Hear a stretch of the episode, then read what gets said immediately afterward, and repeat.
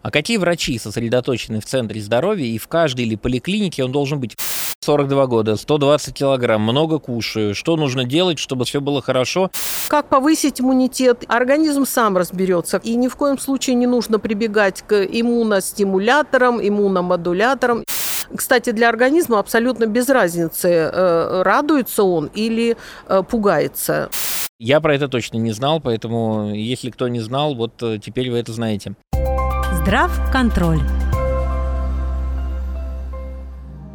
Здравствуйте, дорогие друзья! Вы на подкасте про общественный контроль медицины. Мы называемся «Здрав контроль». И у микрофона я, Евгений Мартынов.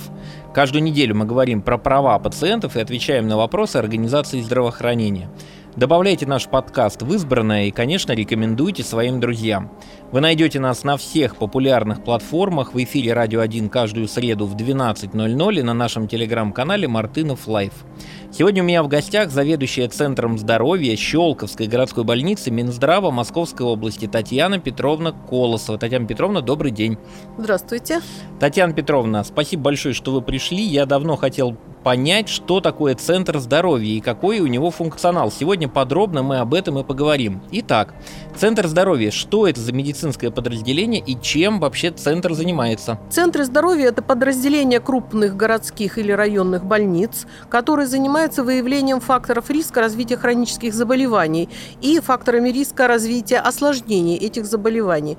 Кроме того, э, обязанностью центров является еще и э, санитарно-просветительская работа в части формирования у населения приверженности к ведению здорового образа жизни.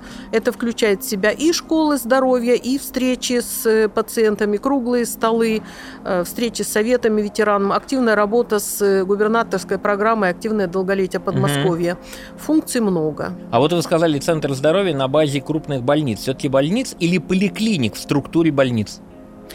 А в свое время центры здоровья создавались э, э, вообще в районах с населением свыше 200 тысяч угу. жителей. Вот. И входили они в состав э, как структурное подразделение больницы. То есть это отдельное здание? А, по-разному. По в Щелковском районе, да, это отдельное здание, ну, по возможностям больницы. Но, конечно, это амбулаторное подразделение, это поликлиническая структура. А какие врачи сосредоточены в центре здоровья и в каждой или поликлинике он должен быть? Вы сказали, вот в наиболее крупных, это я уже понял. А какие врачи и насколько это все-таки федеральная практика? Вот вы сказали в разных регионах, то есть это прям, ну, должно быть везде. Было какое-то распоряжение на эту тему учредителя Минздрава России, да? Да, это программа во всей России Российской Федерации созданы центры здоровья, что называется, с востока до запада. А, в Московской области, в частности, функционирует 28 центров здоровья для взрослых. Э, часть из них имеет еще специализированные автомобили и осуществляет функцию выезда. Мобильные в, бригады? Да, мобильная бригада в отдаленные сельские районы, в, трудно, в труднодоступные Фапы, выезжают. Да. Угу. Вот. Но в основном, конечно, это на базе крупных поликлиник. Нужно ли это создавать в каждой поликлинике? клинике э, не думаю, учитывая довольно неплохую транспортную доступность, всегда при необходимости, при желании можно доехать до любого центра здоровья. И я так понимаю, это все УМС? Да, конечно, это входит в программу обязательного медицинского страхования. А это только для взрослых, ну или для, для деток тоже? Нет, есть еще детские центры здоровья. У них немножко другие функции, э, несколько иное оснащение, но они тоже размещаются на базе крупных лечебных э, вот, детских учреждений. Ну, вот мы все знаем про профилактические медицинские осмотры деток по 514 приказу, мы знаем про диспансеризацию, а, про углубленную диспансеризацию. Это вот э, ваша задача, то есть центров здоровья проводить диспансеризацию или нет? Нет, нет. У центров здоровья отдельная задача выявления факторов риска э, развития хронических заболеваний. Причем одна из задач еще стоит оценка состояния здоровья населения, того населения, которое обращается в медицинские учреждения не по поводу болезни, не в связи с жалобами. Mm-hmm. Вот, оценить их э, здоровья на настоящий момент. А в части диспансеризации, да, центры здоровья принимают участие как э, э, структурное подразделение, которое предоставляет дополнительные виды исследований, в частности, по углубленной диспансеризации после COVID-19, после перенесенного угу. заболевания, э, спирометрия проводится в центрах здоровья. Она у нас доступна, поскольку она входит в программный комплекс в целом.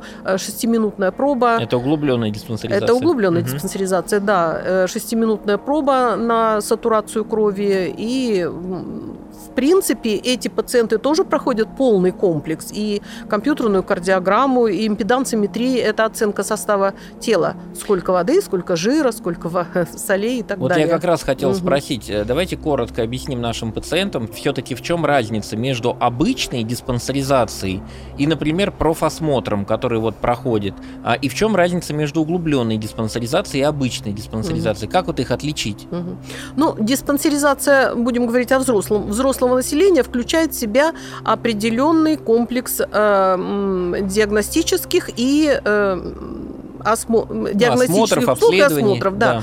А, помимо осмотра врача, а, терапевта, ну, для женщин еще и гинеколог, она включает в себя обязательную флюорографию, маммографию, некоторые виды а, лабораторных исследований, кардиограмма делается всем пациентам.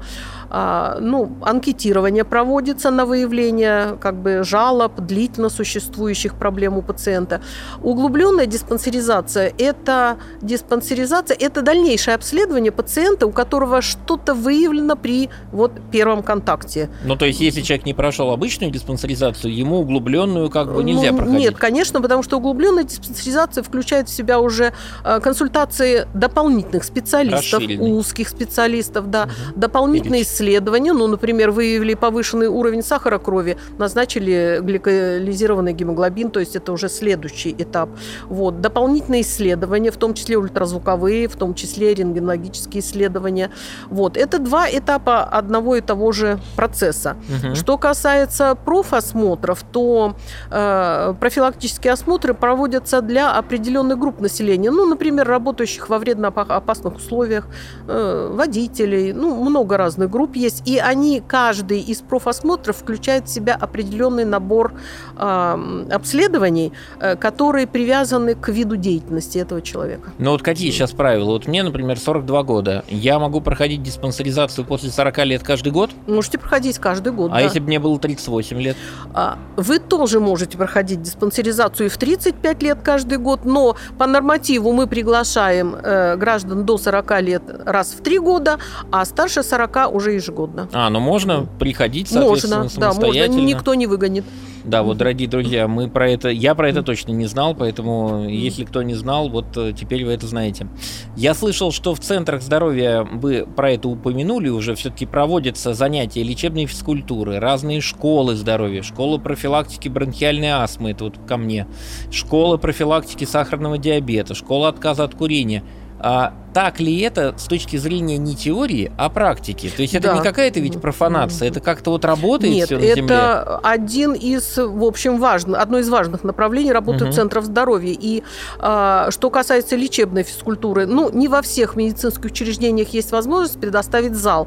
Но спасибо, что называется, губернаторской программе «Активное долголетие Подмосковья». Как правило, а, эти группы базируются на э, территориях крупных э, спортивных учреждений каких-то, и там есть залы. Все фитнес-центры забрали под и это. Нам очень удобно выходить со своими школами здорового образа жизни, школами физической активности, школами рационального питания именно вот на эту программу. Но, во всяком случае, в Щелковском районе мы очень тесно с ними сотрудничаем. Что касается школы отказа от курения, да, учитывая общее направление Э, в сторону отказа от курения. Эти школы работают очень активно.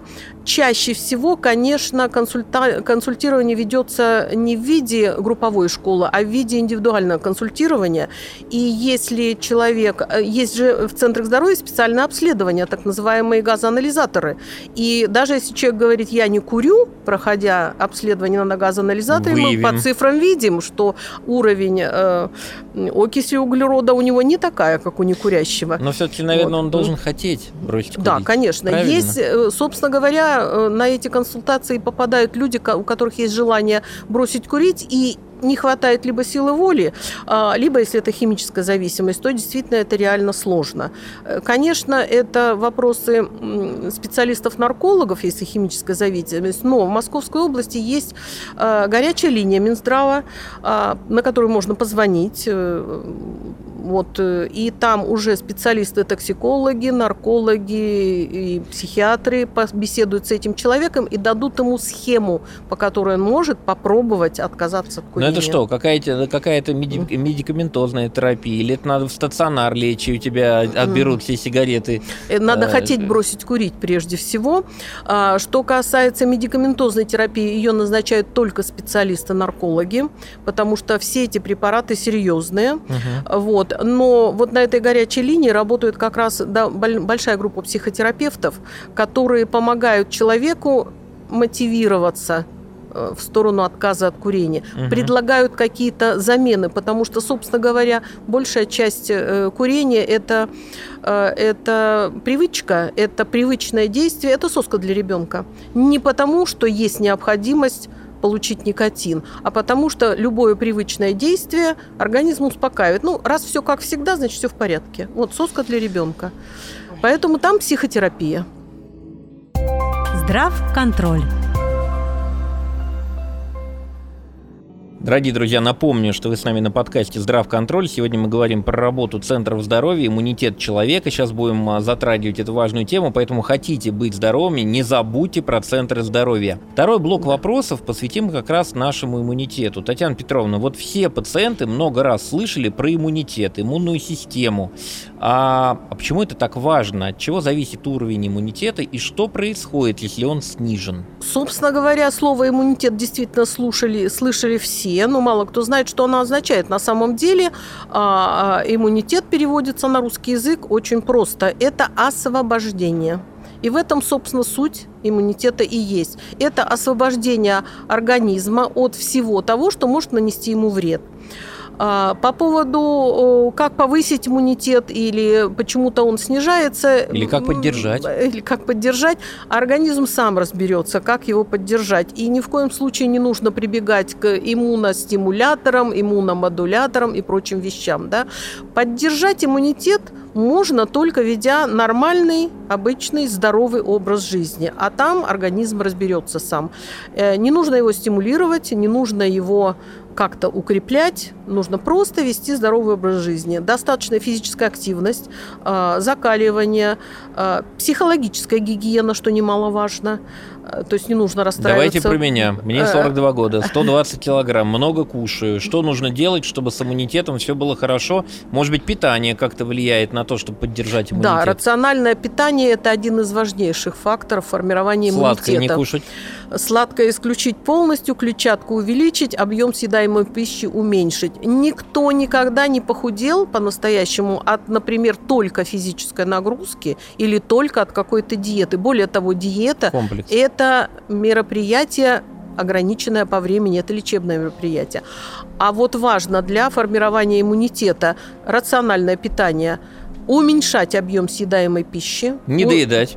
Да, да, уменьшать объем, э, разовый объем приема пищи должен влезать в один стакан вместе с жидкостями, кроме воды, которые мы употребляем, ну, имеется в виду чай, кофе. Это очень маленький объем. На самом деле мы к этому не привыкли. Вот. Э, конечно, исключать сахар, не ограничивать, исключать сахар. Сахар не нужен организму. А, и когда говорят, что сахар нужен для мозгов, э, как раз наш организм найдет ту глюкозу, которую он направит в мозг. Конечно, нужно помнить про грубую клетчатку для того, чтобы желудочно-кишечный тракт работал нормально, нужно жевать, потому что пищеварение начинается во рту на угу. самом деле, а никак не в желудке, и тем 40 более не раз дальше. говорили, надо помнить. На каждый зуб, да. Один... Ну и кушать, наверное, почаще, угу. да? Почаще маленькими порциями. Да. Если реально э, зажать себя в жесткие рамки и разовый прием пищи ограничить 250 миллилитров, то действительно через два часа захочется есть. И вот, пожалуйста, еще 250 миллилитров. Ну а вот стресс, усталость, негативные эмоции, это ведь все важно для иммунного статуса организма. Это влияет, как-то снижает иммунитет, подрывает его или нет? Да, я об этом и говорила. Так называемая эмоциональная гигиена очень А, важна. Гормоны стресса, кортизол и адреналин а, приводят к тому, что а, сосудистая система перестраивается на а, стиль работы «бей и беги». Мгм. Вот. А нельзя жить все время в стрессе, в повышенном стрессе.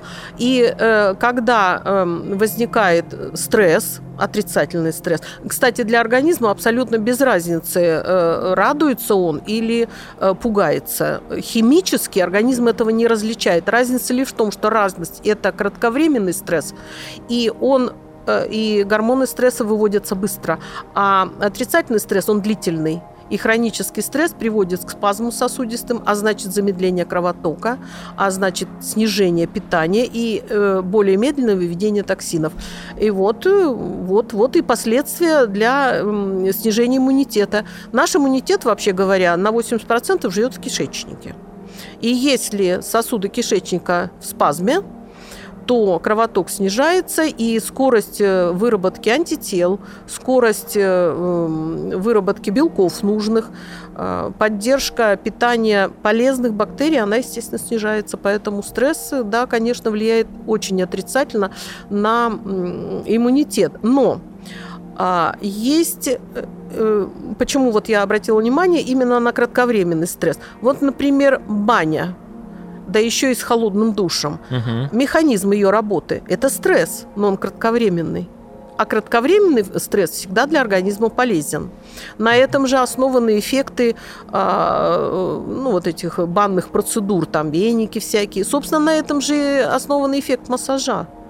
Местное воздействие на мышцу, на точки, синяки же бывают после массажа иногда. Вот. Это тоже местный стресс, он кратковременный, ускоряется кровоток, все выводится, и организм приводит себя в норму. Татьяна Петровна, а сколько Мгм. спать взрослому человеку нужно? 6, 7, 8, 9 часов? Во сколько лучше ложиться? Вот, вот, вот такой момент. Он же тоже ну, формирует вообще общее состояние на день рабочий. Сон, да, конечно. Сон имеет важнейшее значение не только в самочувствии человека, но и, в принципе, в уровне, уровне здоровья, да.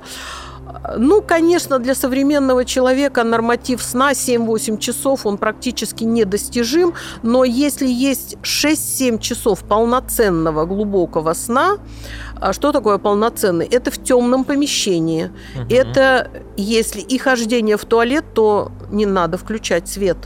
Ничего, не промахнемся, найдем, куда пойти. Вот, это с выключенными гаджетами. И, конечно, с плотно задернутыми шторами, чтобы свет с улицы не попадал. Очень яркое освещение. Почему? Гормон мелатонин, э, который является предшественником во многом гормонов радости, он вырабатывается только в темноте сетчаткой. Как только мы посреди ночи встали, глянули на телефон, сколько там времени Мгм. или не звонил ли кто, Бывает все такое. голубой, голубой свет подавляет выработку мелатонина. И э, у человека уже не возникает глубокий сон после этого, а нам нужно глубоко спать. Э, конечно, в наше время позволить себе спать там 7-8 часов не всем удается, но если э, захватить самые удачные часы для сна, это с 11 ночи, э, вечера, ночи до 3 часов утра вот, то вот этого достаточно. Очень многие ученые крупные, очень многие люди, которые активно работают, они спят 5-6 часов, и при этом они не страдают, потому что они выбирают вот это время для сна. Спать надо ночью.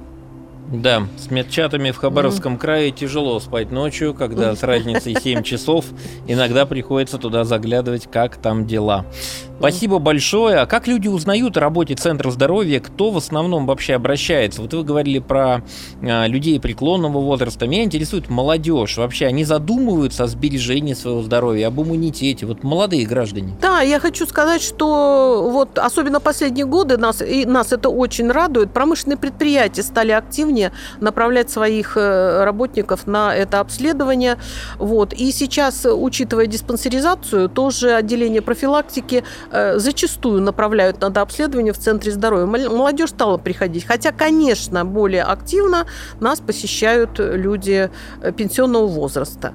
Вот. Записаться в центр здоровья, в любой центр здоровья можно в электронной регистратуре, учитывая, что сам комплекс обследования, который включает вообще 12 видов исследований, занимает примерно 40 минут, то, конечно, прийти и можно просидеть очень долго в очереди. Понятно. Лучше записаться заранее. Можно записаться через госуслуги, можно записаться в электронной регистратуре. Спасибо большое, Татьяна Петровна, за ваши ответы. Мне, по крайней мере, было очень интересно. Надеюсь, что нашим слушателям тоже. Я напомню, что в гостях, дорогие друзья, у нас сегодня была заведующая Центром здоровья Щелковской городской больницы Минздрава Подмосковья Татьяна Петровна Колса. Татьяна Петровна, низкий поклон, что нашли время, пришли. Спасибо вам. Спасибо вам большое. Дорогие друзья, берегите свое здоровье и, пожалуйста, доверяйте нашим врачам. А с вами был я, заместитель председателя Общественной палаты Московской области Евгений Мартынов. До встречи ровно через неделю. Здравконтроль.